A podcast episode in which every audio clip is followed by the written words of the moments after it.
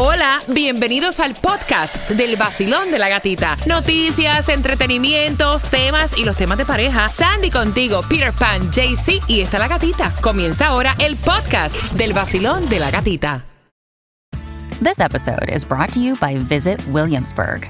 In Williamsburg, Virginia, there's never too much of a good thing. Whether you're a foodie, a golfer, a history buff, a shopaholic, an outdoor enthusiast, or a thrill seeker, you'll find what you came for here and more.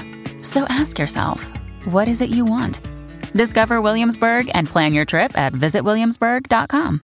El nuevo Sol 106.7. Somos líder en variedad, 8 con 19. Gracias por despertar familia con nosotros. Nos ves también.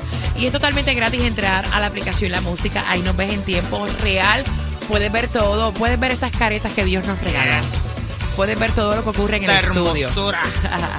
y prepárate porque en esta hora vas a tener más entradas para el concierto de Frank Reyes, Joe Vera, Luis Vargas para el mes de febrero. ¿Hay distribución de alimentos en dónde? En el condado de Miami-Dade son dos direcciones. La primera de 9 de la mañana a 12 del mediodía, 950 Northwest Tercera Calle, Miami. Y de 10 de la mañana a 1 de la tarde, 950 Northwest 20 Calle, Miami. Mira, hay retrasos y cancelaciones en el aeropuerto de Miami. Ustedes saben que las condiciones meteorológicas están severas tanto para Nueva York, Chicago, Dallas y Los Ángeles. Si vas a viajar a alguna de esas zonas, te recomiendo llamar primero a tu aerolínea. Ayer el aeropuerto internacional de Miami tenía 300 retrasos y 42 cancelaciones. Y es que el clima, Tomás, está muy loco. Si el año pasado fue caluroso, este año, o sea, me estás diciendo que va a ser más caluroso aún. Así mismo, ¿eh? Pero fíjate, gata, ha pasado algo bien interesante. Como pasó en la temporada de huracanes, volvimos a tener suerte ayer con el paso de una poderosa tormenta. Porque esta tormenta se suponía que llegara aquí con vientos hasta de tormenta tropical, pero no llegó como se había pronosticado. Pero esta mañana hay 12 condados del norte de la Florida que están en estado de emergencia. Porque, gata, ayer cuatro violentos tornados entraron en la zona, uno detrás de otro, y provocaron enorme devastación en la península, todo lo que es el área de Pensacola. Afortunadamente nadie murió, pero la destrucción a casas y a estructuras y a puentes y a carreteras ha sido considerable. Todavía no se sabe el monto de las pérdidas. Ahora, de lo que sí no nos salvamos fue el pasado año del calor. Todos recordamos los meses de junio, julio y agosto, cuando teníamos por semanas temperaturas en exceso de más de 100 grados.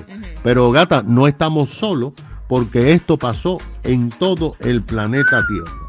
Ahora, fíjate esta información que es muy importante. Ayer, la Agencia del Clima de Europa dio a conocer un estudio muy minucioso de las temperaturas en todos los países del mundo. Las han comparado con las temperaturas de años oh, anteriores en los mismos lugares.